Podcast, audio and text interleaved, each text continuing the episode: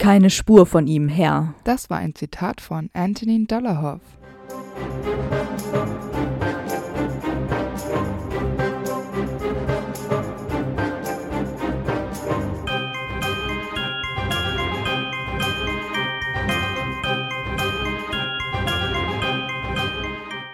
Hi, ich bin Amber Und ich bin Antonia. Und wir sind die Schokofrösche, Und heute auf unserer Schokofroschkarte ist Antonin Dollarhoff. der vermutlich irgendwann um 1930 herum geboren ist und während der Schlacht von Hogwarts gestorben ist. Das haben wir jetzt uns so überlegt, weil er halt tendenziell im Alter ungefähr von Voldemort sein müsste.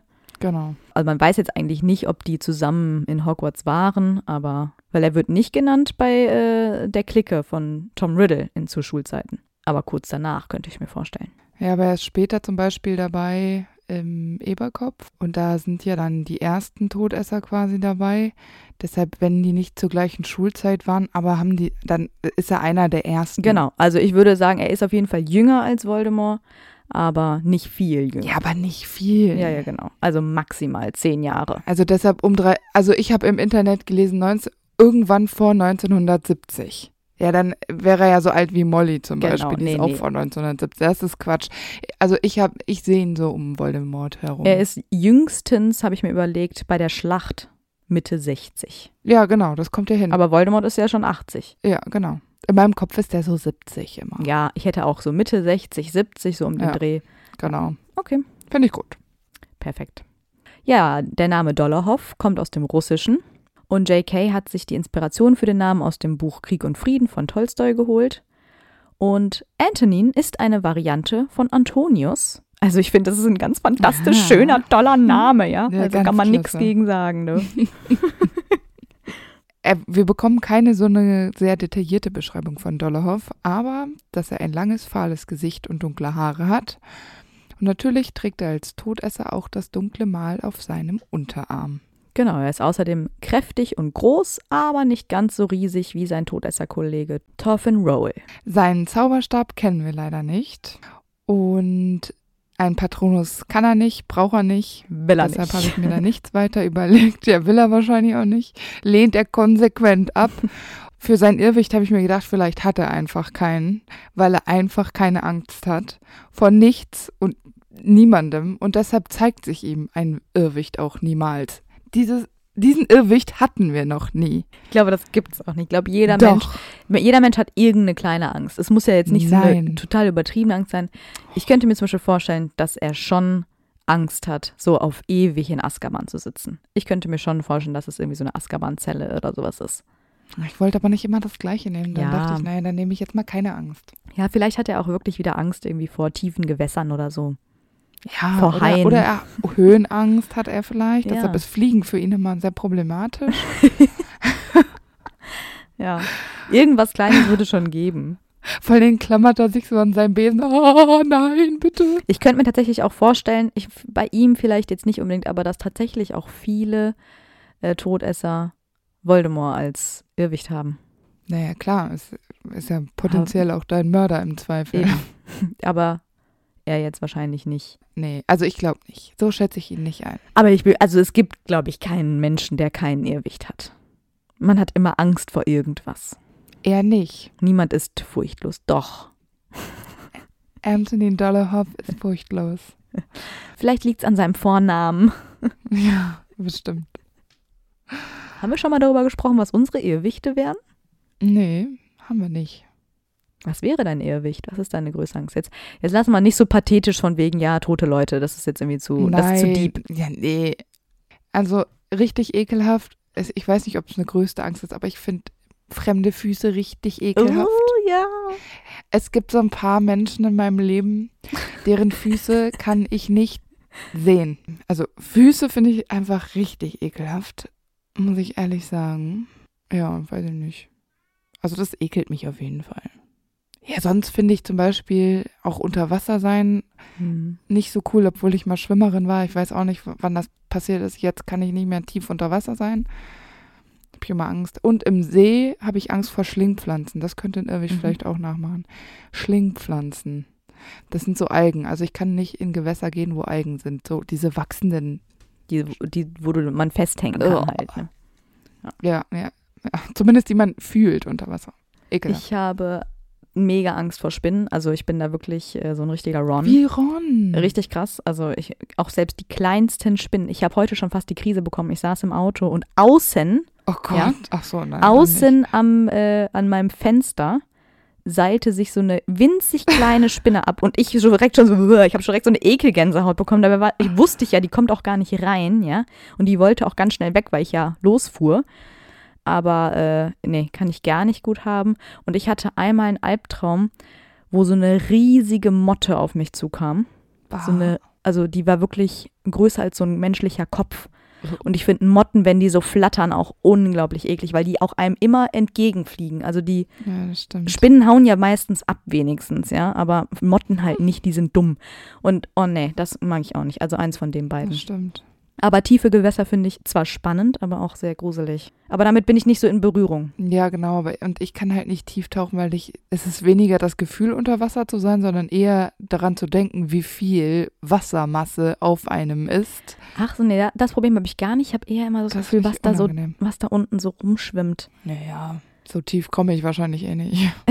Das ist das Erste. Mhm. Aber ich konnte schon als Kind nicht, wenn man so schnorcheln war am Strand, zum offenen Meer hin schnorcheln, weil ich immer Angst hatte, Ach so. dass ich sehe irgendwas, was ich nicht sehen will.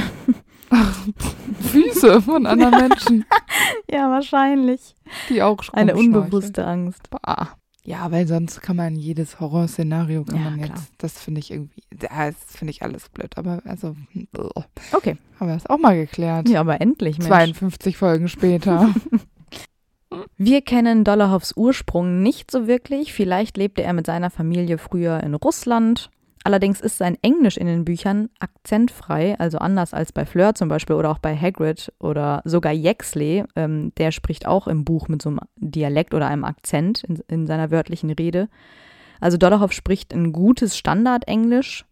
Äh, deswegen könnte ich mir vorstellen, dass er halt eben in Großbritannien groß geworden ist. Aber vielleicht haben seine Eltern ja russische Wurzeln, das wissen wir eben nicht. Ich könnte mir gut vorstellen, dass er in einer reinblütigen Familie Mhm. groß wird. Und ich denke auch nicht, dass da viel mit Harmonie und Zuneigung äh, Mhm. um sich geworfen worden ist. Vielleicht war alles so gefühlsmäßig, emotional sehr steril.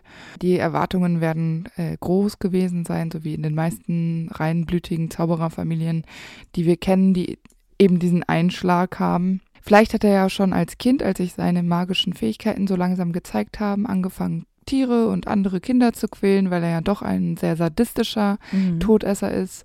Das wird explizit so gesagt und meistens zeigt sich das ja schon früh und da könnte ich mir das einfach vorstellen, dass er auch einfach keinen großen Freundeskreis gehabt hat, nicht sehr viele familiäre Verbindungen, also manchmal hat man ja Cousinen und Cousins. Das glaube ich auch nicht, sondern dass er da doch eher ein Einzelgänger gewesen ist, jetzt nicht groß im Teamwork. Mhm.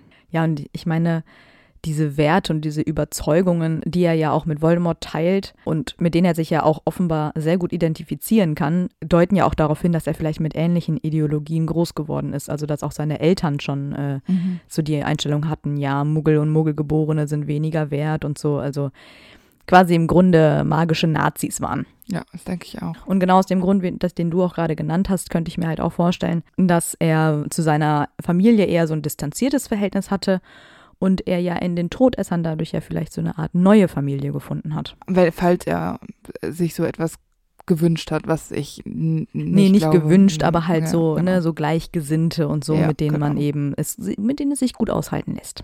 Ja, genau. Ich äh, glaube auch nicht, dass er später Familie hat. Wir wissen Mhm. nichts von Ehefrau und Kindern. Und ich könnte mir aber auch vorstellen, dass er sich einfach voll und ganz Voldemort äh, gewidmet hat und eben dieser Aufgabe, dieser Ideologie nachzujagen. Dass das einfach zweitrangig für ihn war. Ja. Wir wissen ja jetzt auch, dass das Haus Dollarhoff jetzt nicht den gleichen Stellenwert hat wie die Malfoys zum Beispiel, wo Mhm. eben es wichtig ist, äh, diese Blutlinie da weiterzuführen. Deshalb glaube ich, endete es mit ihm. Ja, wir wissen natürlich nicht, ob er wirklich in Hogwarts war. Wenn er tatsächlich aus Russland kommt, dann war er vielleicht ja auch in Durmstrang oder es gibt äh, laut Pottermore auch eine russische Zaubererschule. Äh, dann hätte er sich Voldemort dann nur angeschlossen, weil er von dessen Existenz und seinen Ideologien eben gehört hat und deswegen nach Großbritannien gekommen ist. Wie auch immer, er war ja, wie du schon gesagt hast, schon früh brutal und rücksichtslos, fies und unangenehm. Also wenn er in Hogwarts war, dann war er ja auf jeden Fall in Slytherin. Stimme ich zu. Unangefochten. Ja, und auch zur Schulzeit wird er stets auf Krawall aus gewesen sein Ja. und häufig irgendwie in Konflikten geraten und ja, also so ein Stressmacher. Glaube ich nämlich auch. Unangenehm. Ich glaube nämlich nicht, dass er jetzt irgendwie ein herausragend guter Schüler gewesen ist, Nee. wenn er zu Voldemorts Zeiten äh, in Slytherin gewesen ist, glaube ich auch nicht, dass er ähm, zu Slughorns Club eingeladen worden wäre. Dafür ist er einfach dann so ein bisschen zu stumpf und ähm, ich könnte mir auch vorstellen, dass er eher so durch diese Grausamkeiten, äh, wie du schon gesagt hast, diese, ich habe es jetzt außerschulische Aktivitäten genannt, dass er dadurch geglänzt hat. Ja. Also eher im negativen Sinne. Und er hat ja auch äh, seinen Signature Move, diese lilanen Flammen, Mhm. die er nonverbal heraufbeschwören kann, um seinen Gegnern innere Verletzungen zuzufügen. Und es könnte ja schon so sein, dass er ähnlich wie bei Snape, der ja da auch getüftelt hat, einfach auch zu Schulzeiten irgendwie in eher in Richtung Einzelgänger gewesen ist, der so ein bisschen auch für sich war. Viele Freunde wird er nicht ähm, gehabt haben und dass er sich eben eher dadurch ausgezeichnet hat, eben so ein, auch so ein Grübler irgendwie in so freien Minuten. Man kann ja nicht durchgehend grausam sein und irgendwelche Quatsch einstellen. Ja, wobei ich mir auch vorstellen könnte, dass er ähm, auch natürlich durch den Kontakt zu Voldemort und den Todessern dann später, sag ich mal, vor dem ersten Krieg noch, also als Voldemort gerade so seinen Namen änderte und die Macht anstrebte und so, dass er da erst auf diesen Trichter kam mit dunkler Magie, weil als Schüler bekommst du da vielleicht ja auch gar nicht so in Kontakt und Ja, außer Snape. ja eben, aber oft ist es ja eben erst, dass du nach deiner Schulzeit wirklich entdeckst, was deine Leidenschaft ist. Also in der Schule äh, hatte ich äh, wenig Bock auf verschiedene Dinge und das kam erst im Studium oder so, dass ich dann wirklich Mhm. dachte, hey, das interessiert mich aber wirklich. Und so könnte ich mir eben auch vorstellen, dass er eben durch den Kontakt mit dieser dunklen Magie auch auf die Idee kam, eben äh, seinen eigenen Signature-Spell zu erfinden und auszubauen und so. Ich habe dazu gelesen, dass, ähm, was ich aber abwegig finde, ich wollte es nur der Vollständigkeit halber mal erwähnen hier, dass Voldemort ihm diesen Move beigebracht hat, quasi als Geheimwaffe, weil er ja angeblich auch Bellatrix gefördert hat, quasi, also Voldemort. Und dann dachte ich mir so, nee, ich glaube nicht, als ob Voldemort Bock darauf hat, anderen Leuten irgendeinen coolen Move Das beizubringen. Entweder du kannst es oder du kannst es nicht. Pech gehabt. Da hat jemand zu viel rein interpretiert. Das glaube ich nämlich auch nicht. Ich denke auch, den hat er sich, denke ich, eher selber beigebracht oder selber erfunden. Ja, aber zu dem kommen wir auf jeden Fall später nochmal. Genau. Es scheint auch so, als würde Dollarhoff nach Hogwarts keinen richtigen Beruf ergreifen. Also vielleicht sind seine Eltern wohlhabend gewesen, sodass er auch auf Einkommen überhaupt nicht angewiesen ist. Und so seiner Ideologie äh, folgen kann und Voldemort alles zu Füßen legt, was er hat. Das stimmt. Ja, Dollarhoff kämpfte schon im ersten Krieg auf Voldemorts Seite. Er war einer der wichtigsten und auch stärksten Todesser. Äh, ich habe mir noch rausgeschrieben, äh, Dinge, die man als Todesser befolgen muss oder besser sollte. Und zwar ist das erstens die Blutlinie reinhalten, Mhm. ganz logisch. Zweitens, benutze niemals Voldemorts Namen. Drittens, befolge Befehle, ohne sie zu hinterfragen. Check. Viertens, sag Voldemort die Wahrheit. Er holt sich die Wahrheit sonst Ja. sowieso. Aus deinem Kopf. Fünftens, dunkle Kleidung. Finde ich ein bisschen lächerlich, aber ich dachte, naja, haben sie ja alle. Sechstens, riskiere dein Leben für Voldemort. Siebtens, komm, wenn gerufen. Und achtens, vergiss, dass Voldemort ein Halbblut ist. Das habe ich mir natürlich nicht selbst ausgedacht. Ich habe es irgendwo im Internet gelesen und habe es mir so ein bisschen in meine eigenen Worte selbst zusammengefasst, weil ich ähm, das ganz witzig fand. Vor allem vergiss, dass Voldemort ein Halbblut ist. Wenn die es überhaupt wussten, ne? die wenigsten wissen das ja. Die gehen davon aus, dass äh, er ein Aber ist. die, die es wissen, die, die, naja. Weil Zwei-Quellen-Theorie ist auch nicht so wichtig für Todesser und deshalb ähm, Nö, nö, nö. Gehen die einfach davon aus, dass Voldemort rein. Das, was Voldemort sagt, das stimmt ja eh immer. Ja, ja, natürlich. Also von ja, daher. Ja, ja, der hat immer, der weiß alles. Seine Pläne funktionieren auch immer sehr, sehr gut. Also hätte ich richtig Bock drauf. Ja. Ja, Dollarhoff quälte ähm, schon im ersten Krieg viele Muggel und auch Gegner Voldemorts. Er war sich eigentlich nie zu schade für einen Auftrag seines dunklen Lords und zeichnete sich durch seine Rücksichtslosigkeit und seine Gnadenlosigkeit aus. Und das macht ihn natürlich auch besonders gefährlich. Ja, er ist es ja auch, der Gideon und Fabian Previtt, also Ordensmitglieder und die Brüder von Molly Weasley, ähm, tötet. Genau, und dieser Kampf soll ja auch äußerst brutal gewesen sein. Also so eine richtige Schlacht. Ist ja auch so, dass Dolohov als sehr arrogant beschrieben wird. Mhm. Und er hat ja auch niemals ein Problem damit, mit offensichtlich sehr starken Zauberern auch zu kämpfen. Ja. Und so wie die Privet-Brüder es ja waren. Oder später kämpft er ja auch gegen Lupin oder Flitwick. Also er riskierte Mhm. auch einfach immer alles ohne Rücksicht auf Verluste, nicht mal auf sein eigenes Leben im Zweifel. Ja, ich glaube, es wäre ihm einfach zu langweilig, wenn er sich auch nicht so eine Herausforderung stellt. Also ich glaube, es gibt ihm halt Ja, so einen richtigen Kick. Ja, vielleicht fühlt er sich dann richtig cool. Obviously. Ja, und die Auroren bekommen ja dann vom Ministerium irgendwann die Erlaubnis, die unverzeihlichen Flüche eben auch gegen Todesser äh, anzuwenden, um Voldemorts Armee zu schwächen und im Zuge dessen wird Dolohov dann festgenommen und für seine Strafen auch verurteilt. Igor Karkaroff versucht ihn ja dann auch noch anzuschwärzen während seines eigenen Verhörs, allerdings wurden die beiden ja ungefähr zeitgleich voneinander festgenommen, also bringen seine verräterischen Aussagen da ja hingehend gar nichts. Aber Dolohovs Name ist einer der ersten, den Karkaroff nennt. Offenbar, weil er ein sehr wichtiger Todesser war, aber auch, weil er wahrscheinlich nicht so wirklich mit ihm zu tun hatte. Oder die beiden haben sich ja vielleicht auch nicht so wirklich verstanden und dann war es ihm auch egal, wenn er den jetzt verpfeift, sag ich mal. Dolohov kommt ja dann die nächsten 14 Jahre auch nach Azkaban, streng bewacht von Dementoren. Und seine Zelle liegt sehr nahe äh, von der von Bellatrix Lestrange. Und das fand ich ganz interessant. Also, dass die Zellen nebeneinander oder sehr nah aneinander liegen, nicht, aber dieser Wink mit dem Zaunfall in Richtung Bellatrix, weil die beiden sich, was die Grausamkeit angeht, ja nicht äh, sich in nichts nachstehen. Und überhaupt finde ich, ähm, dass man die beiden schon ganz gut miteinander vergleichen kann Mhm. gerade auch wegen der Loyalität, die sie gegenüber Voldemort äh, pflegen. Und sie sind beide genauso grausam und ebenso empathielos. Und irgendwie denke ich mir immer so, wenn ich es mir aussuchen würde, würde ich die shippen, ganz ehrlich. Wer ist Rodolphus Lestrange? Ist wirklich Ja, vielleicht, so. weil der den besseren Hausnamen hat. Ne? Ja, und man muss ja auch schon sagen, Dolohov ist noch ein bisschen älter noch, ne? ja, das stimmt. Ja, aber das ist doch okay für. Aber Bellatrix steht ja auch auf Voldemort, also von daher. ich wollte gerade sagen, es kann der doch egal sein, wie alt er ist. Ja, das stimmt. Also äh, ich äh, finde, ähm, die beiden Ja, die matchen Die- schon ganz gut die- von ja, ihrer Psyche. Ja, ja, genau, eben. Also ich weiß, also man kennt Rodolphus Lestrange jetzt wirklich so schlecht, dass man da jetzt nichts zu sagen kann, aber ich sehe Bellatrix Lestrange und äh, Dolohov. Wobei ich auch irgendwo gelesen habe, ähm, dass Dolohov ja der sexieste Todesser ist im Film, weil der halt äh, als so ein Hottie gilt, wo ich mir auch denke, okay. Na, ich bin mir nicht Ja. sicher. Also ich, ich versuche mich auch die ganze Zeit zusammenzureißen und Dolohov für, nicht für den coolsten Todesser zu halten, den es gibt, weil erstens finde ich Barty Crouch Jr. wesentlich interessanter, aber nicht cooler, aber wenigstens interessanter. Und ich möchte keinen Todesser attraktiv finden. Mhm. Also ich könnte, also so attraktiv, wie man Buchcharaktere eben attraktiv finden kann, weil ich finde ja schon Regulus Black total toll. Also der war auch mal ein Todesser. Und jetzt kann ich nicht noch woanders anfangen. Also ich muss da eine Grenze ziehen. Deshalb ähm, ist er einfach ein alter Sack. Ja, und vor allem, man muss ja auch wirklich im Hinterkopf behalten, was er alles getan hat. Ne? Also der ist ja, Ja, ja, jetzt nicht genau. äh, einfach nur ein hotter Todesser, der da lang Nee, spaziert, eben. sondern da steckt ja auch was dahinter.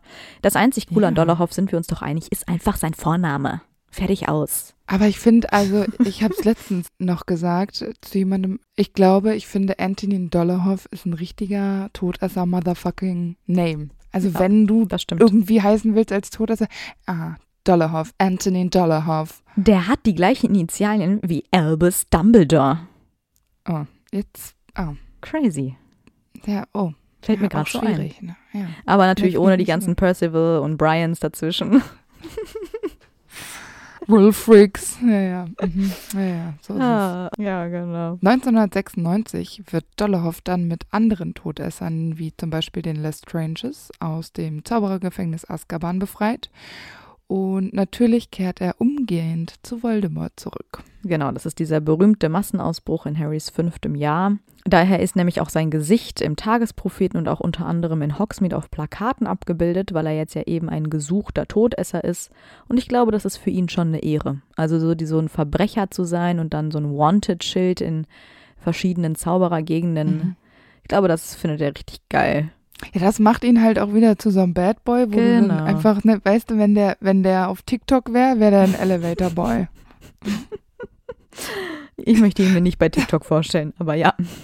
Also ich glaube, Doch, ich glaube, tendenziell ist das ja sowieso auch schon so eine Ehre zu wissen, okay, man wurde von seinem Master befreit. Ich glaube, das ist Ja, halt schon, ja, ne? klar, also total. das wird seinem Ego, was ja sowieso schon sehr hoch ist, äh, auf jeden Fall nochmal gut tun, sag ich mal. Das denke ich auch. Vor allen Dingen wird es ihm wahrscheinlich wieder dieses äh, Selbstvertrauen Genau. geben, nachdem er ausgebrochen ist und befreit worden ist. So, ja, ich bin hier eine große Nummer und ich gebe jetzt hier wieder alles. Also im Prinzip ist es Win-Win Ja. für alle. Ich meine, Voldemort braucht natürlich auch seine Gefolgsleute. Und Ja, sie kommen klar. dann ja auch direkt zum Einsatz, nämlich am Ende des fünften Teils in der Mysteriumsabteilung. Da ist Dollarhoff ja bei der Schlacht auch dabei. Genau.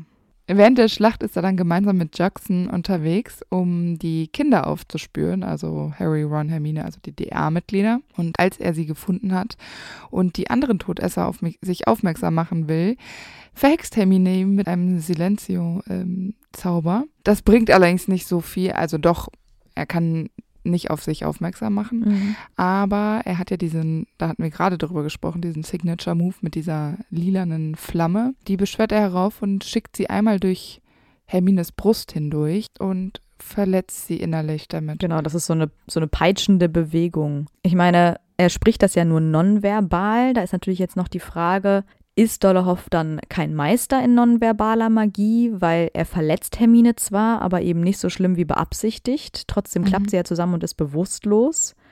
Ich meine, Hermine hat den Fluch ja offenbar nur überlebt, weil er eben nicht laut ausgesprochen wurde. Und sie muss ja auch später tagelang zehn verschiedene Tränke von Madame Pomfrey nehmen, um Mhm. ausreichend zu heilen. Also es ist schon ein heftiger Fluch. Andererseits ist es ja eigentlich schon so, dass wenn du nonverbal zauberst, dass es die gleichen Auswirkungen hat, wie wenn du es aussprichst. Das ist ja der Clou bei äh, nonverbalen Zaubern. Da ist jetzt natürlich die Frage, lag das daran, dass er da vielleicht nicht so äh, gut ausgebildet ist?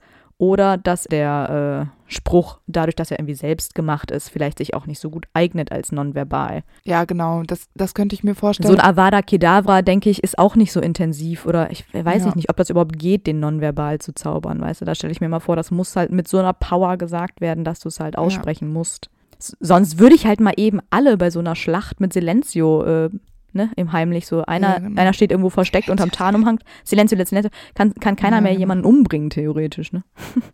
ja. Oh. hm.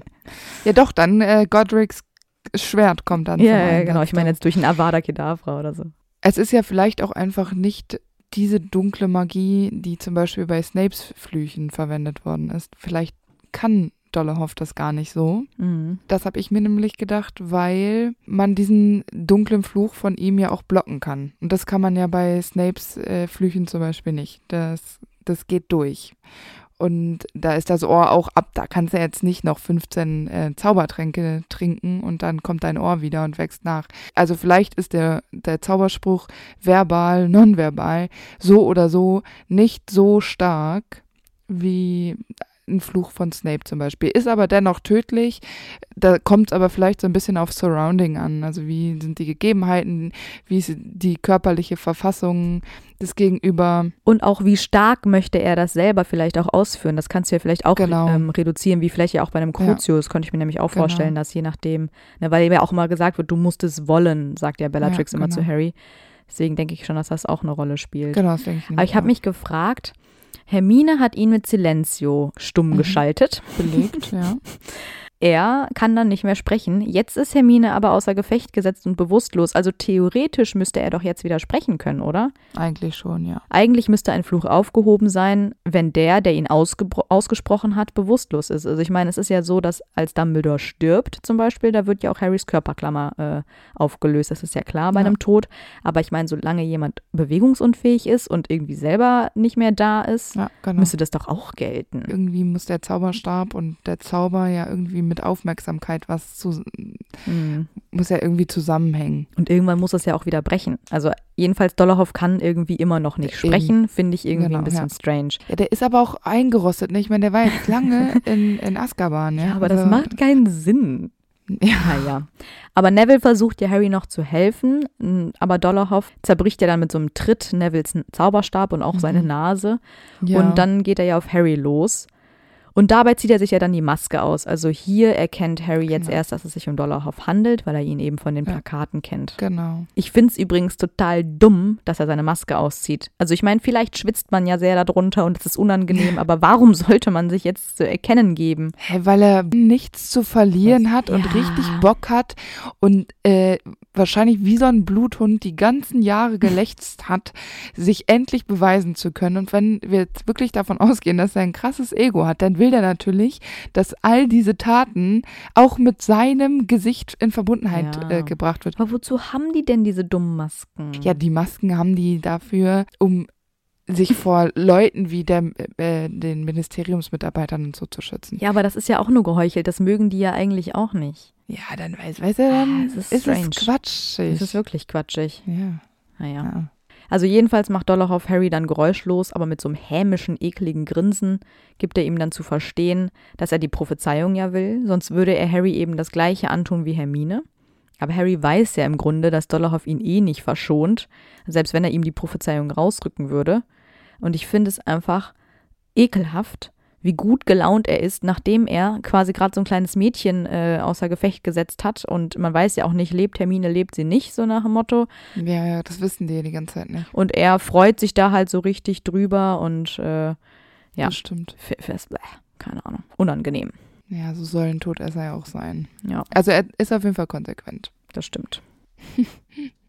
Dollarhoff kann dann ja von Harry gekörperklammert werden und ist damit eben außer Gefecht gesetzt. Und bevor die anderen Ordensmitglieder dann erscheinen können, erholt er sich auch noch und kann sich sofort, nachdem er gekörperklammert worden ist, mit Mad Eye Moody duellieren und Mad Eye auch noch besiegen. Also, Genau. Und er kann wieder sprechen, wohl bemerkt. Plötzlich kann er wieder.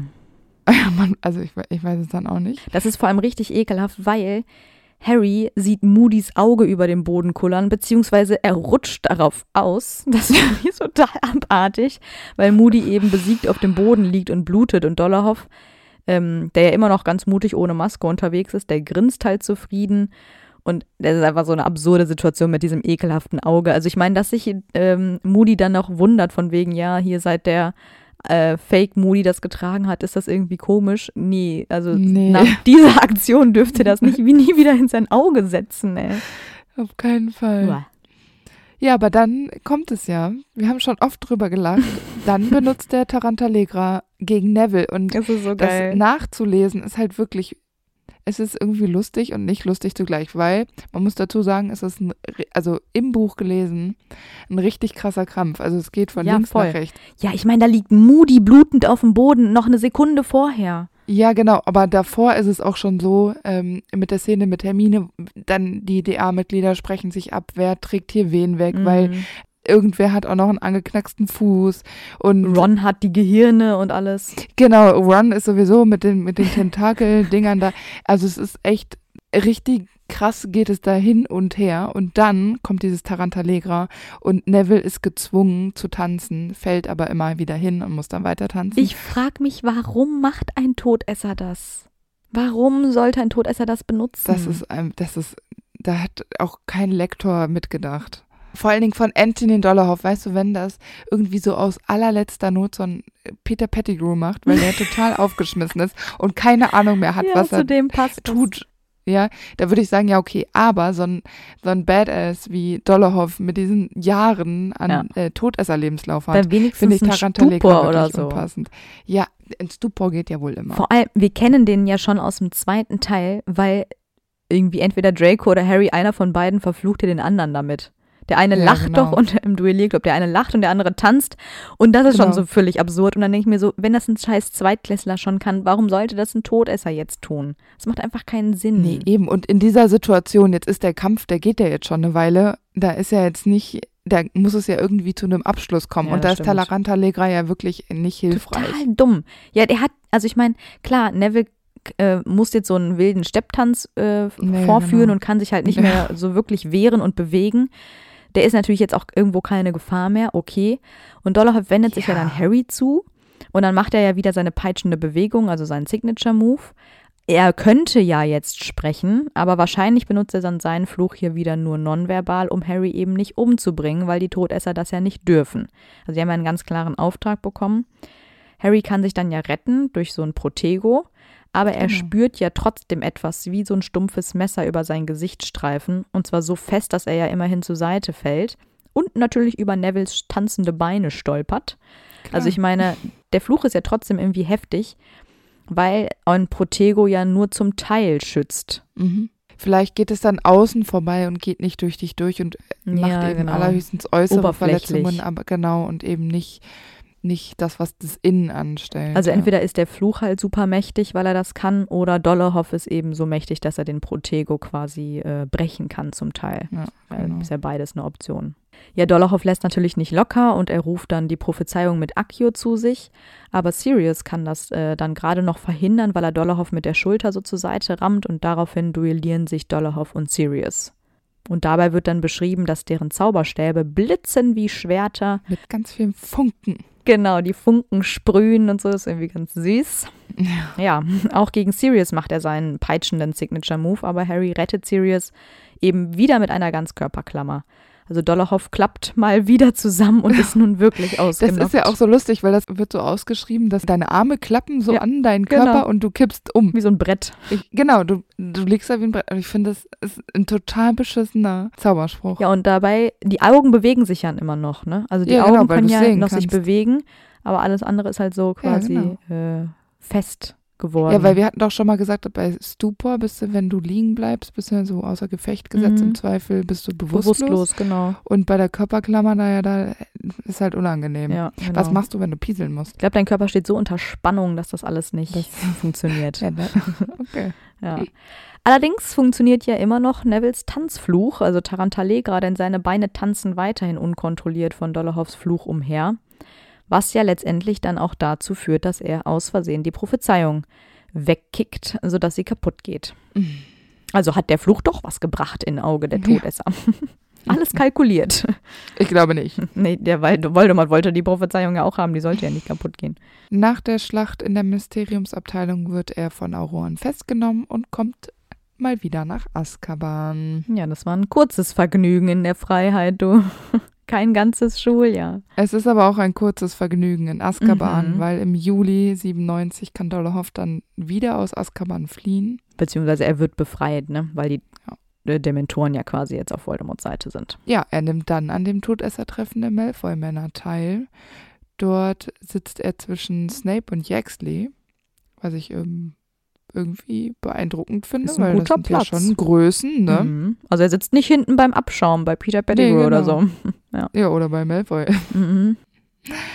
Und Dollarhoff ist sichtlich beeindruckt von Yaxley, der den amtierenden Minister Thicknessy unter dem Imperius gestellt hat und somit zu einer Marionette der Todesser gemacht hat. Und äh, Dollarhoff zum Beispiel ist auch sichtlich amüsiert darüber, dass Voldemort Bellatrix und die Malfoys beleidigt. Das Mhm. findet er auch witzig, aber wahrscheinlich auch nur, weil ich meine, es gibt nichts zu lachen in Azkaban. Jetzt kann er mal wieder ein bisschen lachen und es trifft ihn selbst nicht. Genau, und über ihn kann man sich wahrscheinlich in der Hinsicht nicht lustig machen, weil er keine Angriffsfläche dahingehend bietet. Nee, ne? Genau. Wenn er ja wirklich alleine stehend ist, so wie wir das jetzt vermutet hatten, dann ist er ja auch null erpressbar, ne? Weil so Malfoy genau. Senior ist ja super erpressbar mit seinem Sohn und seiner Mhm. Frau und bei Dollarhoff, der denkt sich, ja, juckt Jucking. mich nicht. Mhm. Ja, Und als Voldemort dann erzählt, dass Charity Burbage, also diese Muggelkundelehrerin aus Hogwarts, der Meinung ist, dass Muggel und Zauberer sich ruhig vermischen sollten, da ist er total angeekelt und abgestoßen von der Idee. Also zeigt auch hier wieder seinen Rassismus. genau. Äh, kurz darauf wird auf Voldemorts Name dann ein Tabufluch gelegt und so kann er mit Torfin Royal zusammen das goldene Trio in dem Café aufspüren, in dem die sich aufhalten. Genau, weil sie ja von Bill und Fleurs Hochzeit fliehen in so ein Londoner Muggelcafé, ne? Genau. Es ist auf jeden Fall ein sehr kurzes und intensives Duell. Ja, Dollarhoff und Rowell betreten kurz nach dem Trio das Café und Harry merkt dann auch sofort, dass etwas nicht stimmt. Der ist ja unter einem Tarnumhang versteckt, weil einer der beiden eine Bewegung macht, als wolle er nach seinem Zauberstab greifen. Und da ist Harry natürlich sofort alarmiert. Dollarhoff kann Ron dann nonverbal fesseln und er basht Harry dann quasi so an die Wand mit so einem Wink. Ist auch nonverbal, also das äh, kann er auf jeden Fall. Ja, und das eben, obwohl Harry ja nur unterm Tarnumhang ist. Ich meine, der hat natürlich auch seine Position irgendwo verraten, aber er, also Dolohov sieht Harry ja eigentlich gar nicht. Nee, genau. Und Hermine rettet die Situation und belegt ihn daraufhin mit einer Ganzkörperklammer. Mal was ganz Neues. Ja, ich finde, es ist, es ist die einzige Möglichkeit, Todesser in den Griff zu bekommen. Gibt ja, vor allem Dollarhoff wohl bemerkt. Und irgendwie ist es, aber Ganzkörperklammern lösen sich doch irgendwann auf. ja, Ich genau. meine, in diesem Moment, jetzt in dieser Situation ist es ja nicht wichtig, dass die ähm, längerfristig fixiert werden. Aber in der Mysteriumsabteilung hätte man da nicht mal irgendwie richtige Fesseln äh, Ja. erscheinen lassen können. Da bringt doch die Ganzkörperklammer nichts. Da bringt auch Silencio nichts, wenn er zwei Minuten später wieder anfängt rumzuquasseln. Also ich, stimmt ich, natürlich. ich, ich weiß es nicht. Also so richtig durchdacht und so richtig strategisch finde ich die Ganzkörperklammer eigentlich nee, nicht. stimmt. Naja, aber Roll wird immerhin vor ihm besiegt, was ja vielleicht dafür spricht, dass äh, Dolohov noch der bessere Duellant ist. Ja. Aber als die beiden Todesser dann außer Gefecht gesetzt worden sind, modifiziert Hermine ja die Erinnerungen der beiden, sodass sie sich nicht daran erinnern, was genau in diesem Café passiert ist. Das scheint ja auch fürs Erste zu funktionieren, nur offenbar eben nicht besonders lang, denn das goldene Trio findet ja später heraus, als Harry einer seiner Visionen hat, dass Draco Malfoy gezwungen wird, Roll zu foltern, und dann wird ebenso impliziert, dass Dolohov dieselbe Strafe erhält, weil sie eben versagt Ja. haben. Und sie haben ja Genau. auch vor allem Voldemort umsonst hergeholt, während dieser eigentlich auf der Suche nach dem Elderstab war. Mhm. Als Voldemort dann ankam, hatten die beiden wahrscheinlich keine Erinnerungen mehr und äh, Ja, Voldemort war irgendwie verwirrt Oh und die Gott. beiden waren verwirrt. irgendwie ganz komisch. Die da dachten sich dann so, ey, wir wollten uns hier einen Kaffee holen. Waren wir verabredet? Ja, vor allem, hä? Herr, was macht ihr hier? ja, genau. Und der so, ähm, Wollt ihr habt mich verarschen? gerufen. Ja, da Weißt du, und dann äh, stirbt Voldemort dann so mit, mit so einem flatternden Gewand, ja. Zornesfalte auf der Stirn mit seinen roten Augen. Und dann kracht noch die Tür so ganz unnötig äh, doll ins Schloss, weil er so zickig ist, der Voldemort, weil er umsonst da gerufen worden ist. Echt, das ist Auf jeden Fall. Und dann müssen ja äh, Roll und äh, Dollarhoff sich auch so angeguckt haben, so, hä? Mhm. Was geschieht Was hier? geht hier ab? Ja. ja, und ich meine, dann werden die wahrscheinlich so lang gefoltert worden sein, bis die Erinnerung eben wieder kam. Ne? Wahrscheinlich, ja, genau. Ja. Ja, weil ich auch davon ausgehe, Hermine ist eine tolle Hexe, aber ähm, in diesem Stress, in dem sie jetzt gerade Ja. sind, kann ich mir nicht vorstellen, dass Hermine einwandfreie Erinnerungszauber dahin kriegt. Und ja, sie sagt ja auch selbst, sie kann es nur in der Theorie. ja, genau. Und für den ersten Versuch wäre es schon ziemlich krass, wenn du die wirklich endgültig verschwinden lassen Das könntest. stimmt. Möglicherweise ist Dollarhoff auch einer der Todesser, die den Grimmauld Place bewachen, um Ausschau nach Harry zu halten, weil ein Todesser, der den Eingang bewacht, offenbar einer mit einem verzerrten Gesicht ist. Und diese Eigenschaft wird halt oft über Dollarhoff gesagt. Es wird aber hier nicht sein Name konkret genannt. Aber ich könnte mir schon vorstellen, dass es so ein öder Job ist, der er dann bekommt Mhm. als Strafe für sein Versagen im Café. Also so von wegen da einfach nur stundenlang stehen und so ein Haus anzugucken, was nicht mal erscheint, weil es ja muggelgeschützt ist. Ja. ist natürlich schon nicht ganz so spannend. Natürlich kämpft Dollarhoff auch bei der Schlacht von Hogwarts mit. Mit Sicherheit rücksichtslos und brutal. Dann passiert es nämlich schon wieder. Er wird von Pavati gekörperklammert, um Dean zu schützen, was ich eigentlich ganz beachtlich finde, weil Pavati zuvor mit äh, Travers in einem Duell verstrickt ist. Ja, ich habe es nämlich so verstanden, dass Dean und Pavati zu zweit gegen Dollarhoff kämpfen und er dann eben den Ganzkörperklammerfluch erwischt. Und ich meine, alleine die Male, die wir wissen, das sind jetzt schon viermal Körperklammer wohl bemerkt, ne? Ja, ich find's zu viel. Ich find's langsam auch Der hat lächerlich, noch nie was anderes abbekommen. Als kann der keinen Protego gegen Ganzkörperklammer geht das nicht. Nein, jeder hat so seinen Softspot und das ist halt eben bei ihm die Ganzkörperklammer. Aber ich finde es lächerlich. Also erstmal finde ich, äh, in Dollarhoff habe ich ein Problem mit dem Tarantalegra und jetzt mit diesen 8000 Körperklammern. Ja, das Das kann doch, also ich weiß nicht. Es gibt sehr viele Zaubersprüche. Ob immer das auf Dollarhoff gelegt Ja, werden muss, ich das bin mir stimmt. nicht sicher. Also ich habe das auf jeden Fall so verstanden. Pavati kämpft mit Travers Mhm. und Dean ist da mit äh, Dollarhoff zugange und Harry verrät sich doch, weil der macht doch auch kurz mit. Mischt er sich nicht kurz ein unterm Tarnumhang und dann bemerkt, äh, bemerken die Todesser auch Harry, sind dann davon kurz abgelenkt und dann kann Dean Dollarhoff schocken und Pavati körperklammert ihn dann schnell. Ja, so, das weiß ich jetzt gar nicht mehr so genau. Kann ich sein. weiß auch nicht mehr. Ja, so bei, genau. dem, bei der Schlacht verliere ich häufig den Überblick. ja, es ist auch wirklich in kurzen Sätzen und auch nicht mehr so Ja. präzise. Ich finde es auch jedenfalls total hef heftig, dass die beiden gegen, äh, oder einer von Ja, beiden ja, allein eben. schon gegen Dollarhoff kämpft, weil das ist ja echt, äh, sag ich mal, ein ungleicher Kampf. Also egal, Total. welcher Schüler jetzt gegen Dollarhoff kämpft, das ist äh, ja, genau. äh, schon heftig. Das ist ja ähnlich wie mit äh, Bellatrix zu kämpfen, einfach weil die die unverzeihlichen Flüche immer genauso meinen, wie sie sie Ja. aussprechen. Die haben kein Genau. Problem damit. Die müssen nicht irgendwel noch irgendwelche Gefühle kanalisieren, um äh, dunkle Flüche zu benutzen. Ja, und sie sind begabt und treffsicher, was du vielleicht von Eben. irgendeinem dummen Todesser von Crab und Goyle vielleicht nicht behaupten kannst. Die machen wahrscheinlich, die feuern irgendwas ab ohne Sinn und Verstand und äh, ja, ja genau. die haben ja ein Ziel vor Augen. Eben nicht Dollarhoff und nicht Bellatrix Lestrange und Yaxley und Rookwood. Das sind Ja. alles Todesser. Die meinen das so, wie sie sagen und die werden dann auch treffen, wenn sie wollen. Und deshalb sind das wirklich gefährliche Gegner. Vor allem auch sehr unberechenbar, weil du eben, gerade wenn du ein Dean bist oder auch eine Pavati, du mit dieser Art von dunklen Mächten hast du es vorher nie so richtig Mhm. zu tun gehabt. Lass, klammern wir jetzt mal die Carrows aus. Da, das war ja kein Kampf in dem Sinne. Und dann ist es schon ziemlich krass, wenn das der erste ist, auf den du triffst. Und Dean Thomas hatte mit den Carrows auch nichts zu tun, weil er war nicht in Hogwarts. Ja, Zeit. genau, weil äh, Muggel. genau.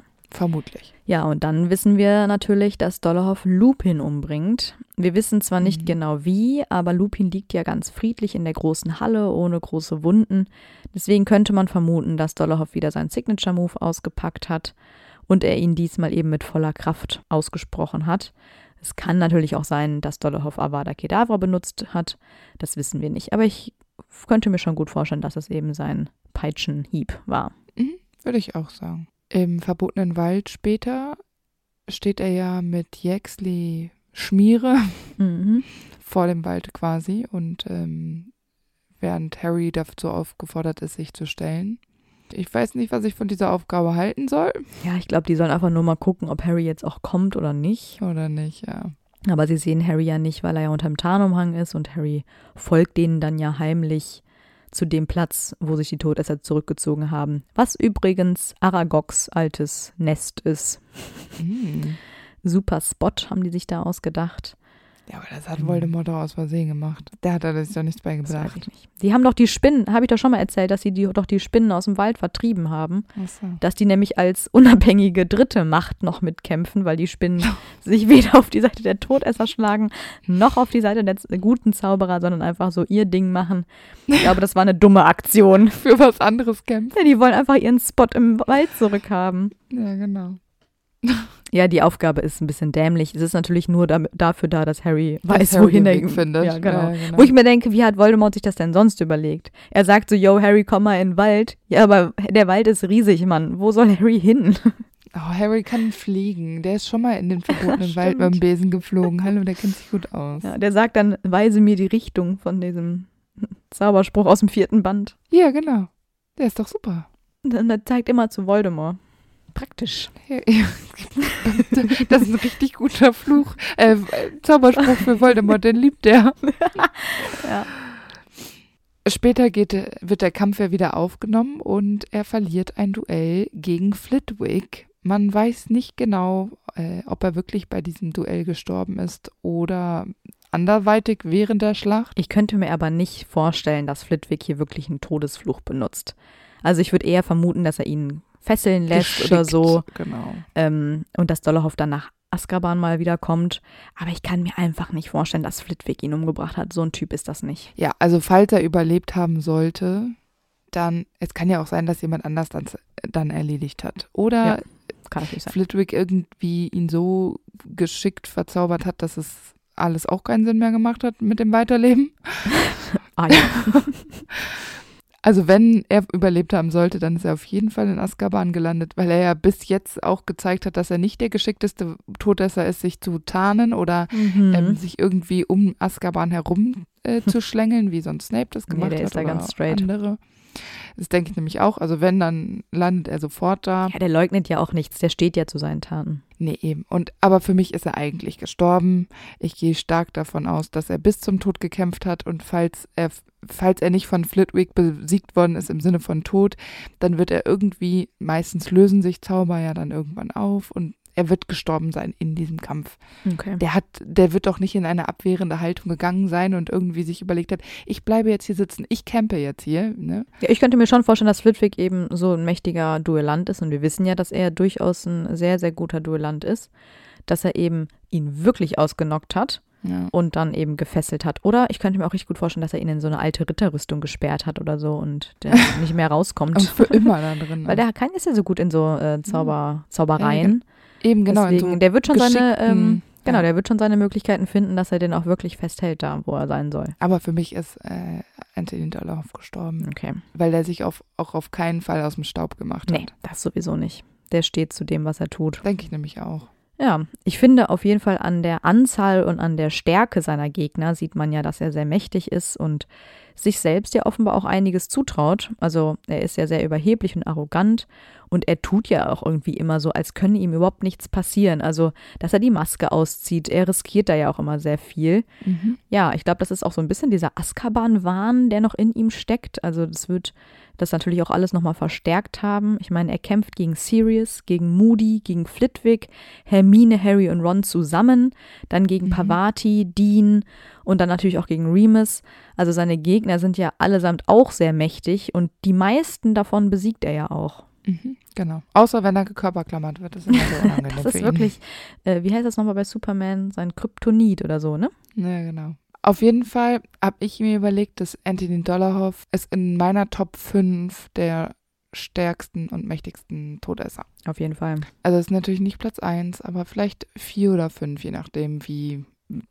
Es kommt ja auch immer so ein bisschen darauf an, beachtet man jetzt eher das Strategische und dieses Ausgefuchste Mhm. oder nur die Brutalität, aber sonst zwischen 4 und 5 auf jeden Fall.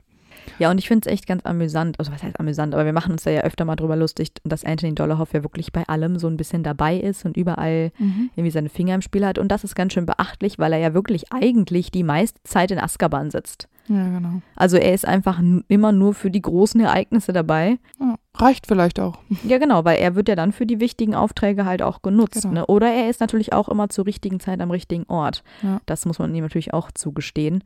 Da hat er dann vielleicht so einen Instinkt für. Ja, so ein Händchen, genau. Ja. Aber wenn er euch mal begegnet, ihr wisst, ihr müsst nur eine ganz Körperklammer machen, dann ist er Ja. K.O.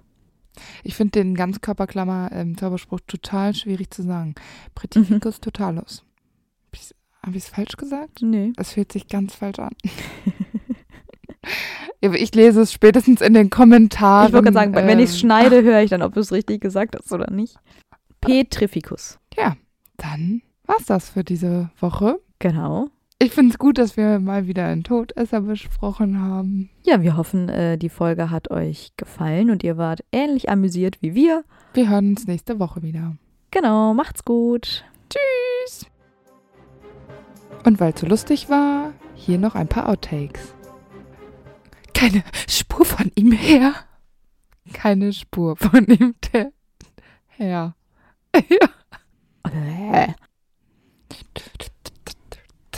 Das war jetzt wirklich nicht unsere Musik.